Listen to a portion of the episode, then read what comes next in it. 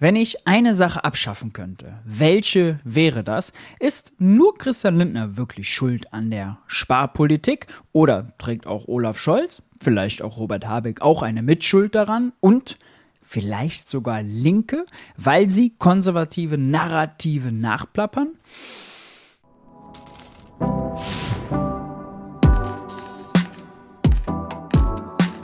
Hi und herzlich willkommen bei Geld für die Welt. Ich bin Maurice und diesmal habe ich euch eine Aufnahme mitgebracht und zwar von meinem Talk bei der Buchvorstellung, bei der Premiere zu diesem schicken Buch hier. Genug, warum wir einen politischen Kurswechsel brauchen, ein Sammelband. Äh, ich habe auch ein Kapitelchen beigesteuert und zwar ein Kapitel zur Sparpolitik. Darum ging es auch in diesem Talk. Wenn euch das Buch interessiert, es geht nicht nur um Sparpolitik, es geht auch um Pflege, es geht um die Vorgeschichte des Neoliberalismus, es geht um die Energiewende. Dirk Hirschel ist mit dabei, der Gewerkschafter, äh, um Gewerkschaftsmacht und auch Sarah Lee Heinrich, die über Armut schreibt und, und, und. Wenn euch das interessiert, den Link dazu findet ihr unten in der Videobeschreibung. Jetzt überlasse ich euch gleich mit meinem Talk und äh, viel Spaß dabei. Ich kann jetzt hier auf der Bühne begrüßen äh, Maurice Höfgen. Hallo Maurice. Ja. Aufpassen, nicht stolpern. Genau, du kannst dich neben mich setzen. Ja, hallo zusammen. Maurice äh, kennt ihr vielleicht auch. Er ist Ökonom und Sachbuchautor. Unter anderem auch das äh, wunderschöne Buch ist auch bei uns erschienen, Der neue Wirtschaftskrieg. Also mhm. das könnt ihr dann später ähm, draußen euch nochmal ansehen und signieren lassen. Äh, das sage ich jetzt einfach mal so. Kann, Wenn ihr das sagt. Könnt ihr dann machen.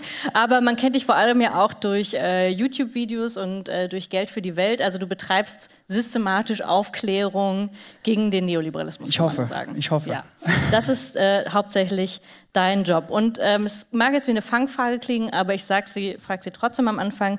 Wenn du eine Sache abschaffen könntest, mhm. was wäre das?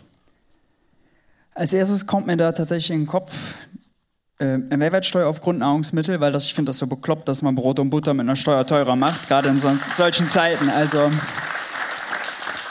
muss man sich mal überlegen, wenn man so ein Steuerkonzept plant und da ist da jemand und sagt, hm, wie wär's denn? Also Brot und Butter, das müssen ja alle essen. Machen wir das doch mal teurer. So, das ist sinnlos. Aber ich fürchte, und vielleicht willst du darauf hinaus, also wenn man so eine Steuersenkung halt irgendwie einbringen will, äh, dann ist es leider so, dass da was im Weg steht fieses Wort, zusammengesetzt, Schulden und Bremse. Nicht mein allerbester Freund und wahrscheinlich müsste man das irgendwie vorher abschaffen. Fürchte ich. Um linke Wünsche, linke Träumereien irgendwie durchzubringen. Das wäre der eine ähm, große Block, die Schuldenbremse. Jetzt denkt man halt immer so, und wir betreiben das auch ehrlicherweise gerne äh, Christian Lindner-Bashing. Das ist auch legitim. Also ich nicht. Ähm, es ist wichtig und richtig. Aber ich distanziere mich davon. aber trotzdem äh, muss man ja sagen, man vergisst es manchmal, dass auch äh, Olaf Scholz mal Finanzminister war, der auch die Schuldenbremse nicht nur eingehalten hat, weil er leider musste, sondern ja auch ziemlich hart vertreten hat und davor ähm, noch viel bekannter ähm, Wolfgang Schäuble, der ähm, nicht nur die Schuldenbremse in Deutschland durchgesetzt hat, sondern noch viel schlimmer, ähm, noch die ganz Südeuropa mit äh, runtergezogen hat. Insofern mhm. könnte man darauf kommen, dass es nicht nur an den Einzelpersonen liegt, sondern dass dem vielleicht ein Gedankengerüst dieses, dieses sparenden äh, Staates zugrunde liegt. Ähm, ja, der jetzt nicht nur an den Einzelpersonen hängt. Was, warum, warum spart der Staat überhaupt? Warum gibt es Austeritätspolitik? Ja, äh, erstmal zu Wolfgang Schäuble und Olaf Scholz. Äh, wenn ich die beiden immer nenne, irgendwie einem Livestream oder so, passiert mir permanent, dass ich die zusammenwürfel. Also das wird dann Olaf Schäuble oder so.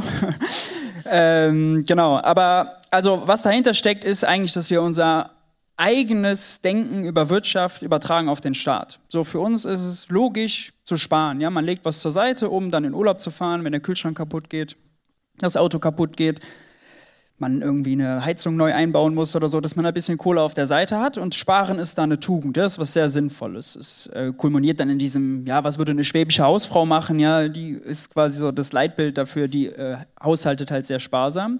Und leider übertragen wir das auf den Staat. Und das ist ja als Einzelperson auch klar, so wenn das für mich gilt, warum soll das für den Finanzminister nicht gelten? Äh, das Problem ist, der Staat funktioniert nicht wie ein Privathaushalt. Ähm, aus ganz vielen Gründen nicht, äh, aber eben aus dem äh, Grund vor allem nicht, dass der Staat also nun mal also die Währung erzeugt, ja, der, die wir Steuerzahler brauchen das Geld des Staates und nicht andersrum. Und deswegen werden da ganz viele falsche Narrative daraus abgeleitet. Ja, also wir machen Finanzpolitik, also wie viel geben wir für was aus, nicht nach der Maßgabe, was ist gerade notwendig, Klima, Schulen, Kitas, was auch immer, sondern äh, wir wollen Buchhaltungsergebnisse erzielen. Wir wollen, dass da am Ende eine schwarze Null steht oder Gott behüte halt, wenn da schon irgendwie eine rote Zahl steht, dann soll die möglichst klein sein. So, aber äh, wir machen quasi das als Selbstzweck und das ist äh, bekloppt und das ist, hat sich aber festgesetzt bis in unseren alltäglichen Sprachgebrauch. Das ist ein bisschen was, was ich in dem Kapitel aufzeigen will wenn äh, man über den BER meckert, weil das hat irgendwie viel zu lange gedauert, dann sagen immer alle, oh Gott, da wurde so viel Steuergeld verschwendet. Nee, wurde nicht. Weil Steuergeld ist erstens, also schreibe ich dann, ist Quatsch, den Begriff sollte man nicht benutzen, der ist irreführend. Handwerker wurden da verschwendet, wenn die halt zu lange daran arbeiten mussten. Die hätten in der Zeit schon einen zweiten Flughafen oder, weiß nicht, einen Bahnhof bauen können. Das ist die reale Verschwendung, also reale Ressourcen, Arbeitskraft, Talent, Zeit, Emissionen äh, und nicht irgendwelche Nullen in einer Excel-Tabelle.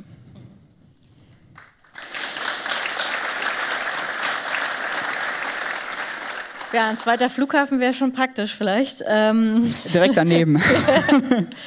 das kann ich jetzt nicht wieder vergessen. Aber ähm, es gibt ja trotzdem von dieser Regel auch Ausnahmen. Also man sieht ja mhm. eigentlich schon, dass es geht. Äh, die Regierung findet da immer so schöne Begriffe für wie, wie die Bazooka während der Corona-Pandemie, falls ihr euch erinnert, oder den Doppelwumms. Mhm. Also man ist ja auch nicht zu schade dafür, ähm, bescheuerte Begriffe zu finden, aber die zeigen ja trotzdem immer selber, dass es auch anders geht, wenn es denn sein muss. Es ist halt die Frage, eigentlich der Investitionsbedarf ist so unfassbar hoch, du hast gerade schon gesagt, wenn es marode Schulen äh, gibt und es eigentlich äh, die Bahn fährt nicht und so weiter, ähm, wieso macht er das? Wieso macht man das nicht? Also das ist doch eigentlich total irrational. das ist wirklich eine aufrichtige Frage, weil ich verstehe nicht, selbst die FDP ist sozusagen, auch wenn sie eine Klientelpartei ist, kann nicht so irrational sein, so dumm zu sein, ähm, das nicht zu tun. Also das müsste mhm. doch auch fürs Kapital, ergibt es doch gar keinen Sinn.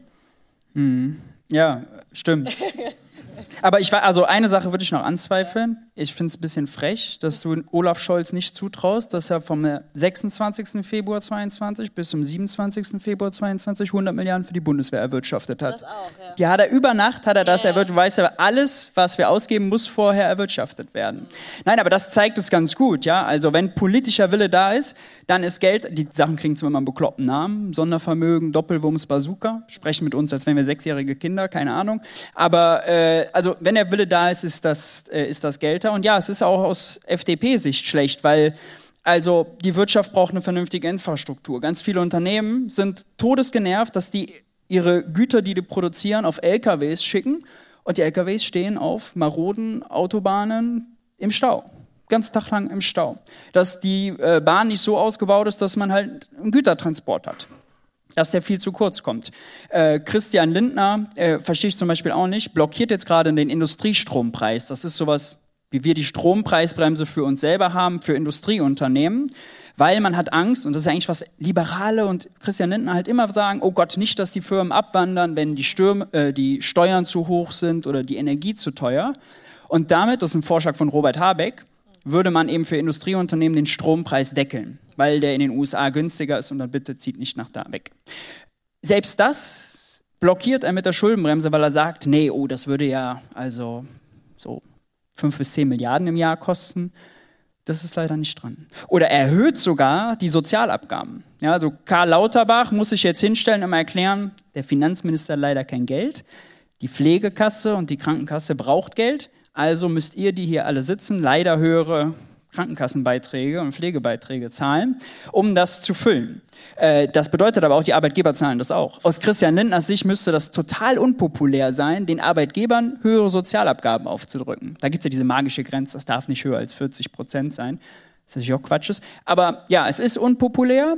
Ähm, ich verstehe aber auch nicht, warum äh, SPD und Grüne äh, ihn nicht äh, daran messen und ihm das immer wieder vorhalten. Und Christian Lindner trickst auch selber ganz viel rum mit Zinskosten, die er viel zu hoch ausgibt und so. Ähm, und seine eigenen Projekte, sein allergrößtes Herzensprojekt, schiebt an der Schuldenbremse vorbei. Das ist die Aktienrente. Äh, das läuft, technisch ein bisschen kompliziert, als finanzielle Transaktion. Die gelten nicht unter der Schuldenbremse, daran vorbei. Wenn ich Robert Habeck wäre, würde ich Folgendes machen. Würde ich sagen, Krischi, Aktienrente nicht geil, aber okay. Mach doch 30 Milliarden Aktienrente Gib mir 10 Milliarden für den Industriestrompreis und Geiwitz 10 Milliarden für Sozialbau. Alles gut. Oder Machen wir, wir lassen es mit der Aktienrente auch einfach gar Ja. Ja, man muss halt Verhandlungsmasse ja, haben. Ich verstehe so. schon. Äh, also da ist zu wenig äh, Pragmatismus. Ja, Jetzt äh, sind wir schon wieder zu Christian Lindner gekommen. Wir kommen aber auch noch im Laufe des Abends auf die Geschichte, warum auch SPD und Grüne eventuell nicht so ein großes Interesse daran haben, sich äh, daran anzulegen, weil sie vielleicht auch ähm, neoliberale Parteien sein könnten. Und ähm, Lars Klingbeil hat aber gestern interessanterweise, der Parteivorsitzende äh, der SPD, gesagt, ähm, interessanterweise, er hat so gesprochen, als säße er nicht mit in der, also als säße die SPD nicht mit in der Regierung, ähm, hat gesagt, der Neoliberalismus bröckelt. Ähm, Okay, mal sehen, was das, was das bedeutet. Ähm, wir wünschen ihm viel Glück dabei. Was können wir denn tun? Das ist jetzt die 100.000 Mark Frage, um bei dem Bröckeln mitzumeißeln. Ja. Oh, schwierig. Äh, also erstmal, glaube ich, aufklären generell und äh, das Allerwichtigste ist das Tiefgreifendste, denn selbst wenn man die Schuldenbremse weg hat, hat man halt europäische Schuldenregeln. Also es ist keine technokratische Frage. So. Man kann das technokratisch umgehen, so. man kann das halt wegmachen, dann gibt es da was andere Regel, die nervt. Das ist nicht das Entscheidende, sondern das Entscheidende ist, in Talkshows zu gewinnen und die Debatten zu gewinnen ähm, und die Leute darauf vorzubereiten. Und ich glaube, wenn man zum Beispiel jetzt bei 100 Milliarden für die Bundeswehr, man kann das aus guten Gründen kritisieren, dass wir jetzt irgendwie für 100 Milliarden aufrüsten. Aber die Sondervermögen als Sonderschulden zu kritisieren, so nach dem Motto, ah, das ist schlecht, weil das sind Schulden, ist dumm ist einfach kontraproduktiv, weil damit stärkt man das Narrativ der Neoliberalen. Im schlimmsten Fall sagt man noch, das sind 100 Milliarden, die die nächste Generation belastet oder die künftigen Steuerzahler.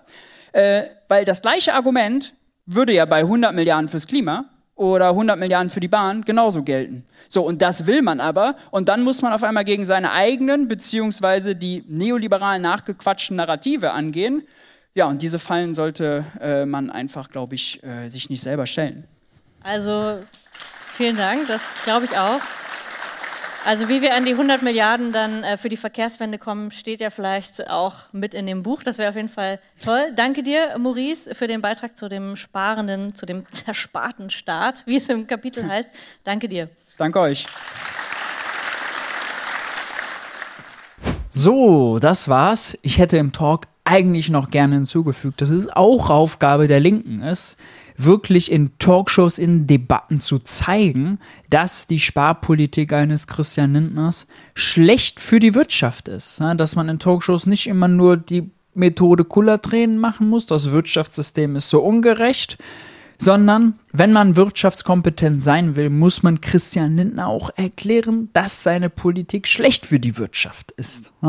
Dass er irgendwen anders in der Wirtschaft ärmer macht, wenn er Ausgaben kürzt. Ne? Das ist nämlich die andere Seite der Medaille. Das muss man erklären und dann auch versuchen, sich das Label wirtschaftskompetent zurückzuholen. Ich glaube, das ist extrem wichtig, wenn man irgendetwas reißen will.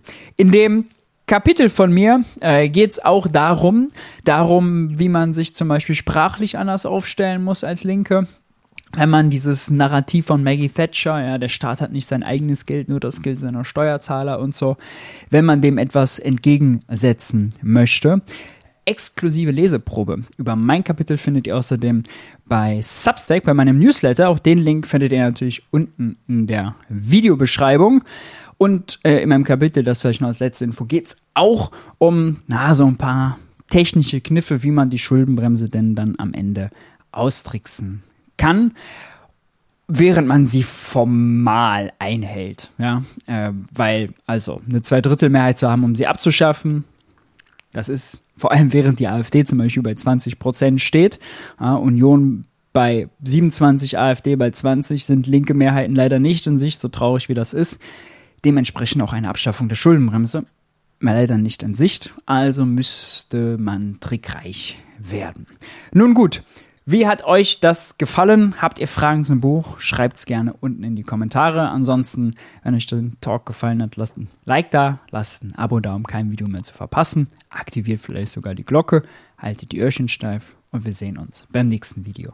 Ciao, ciao.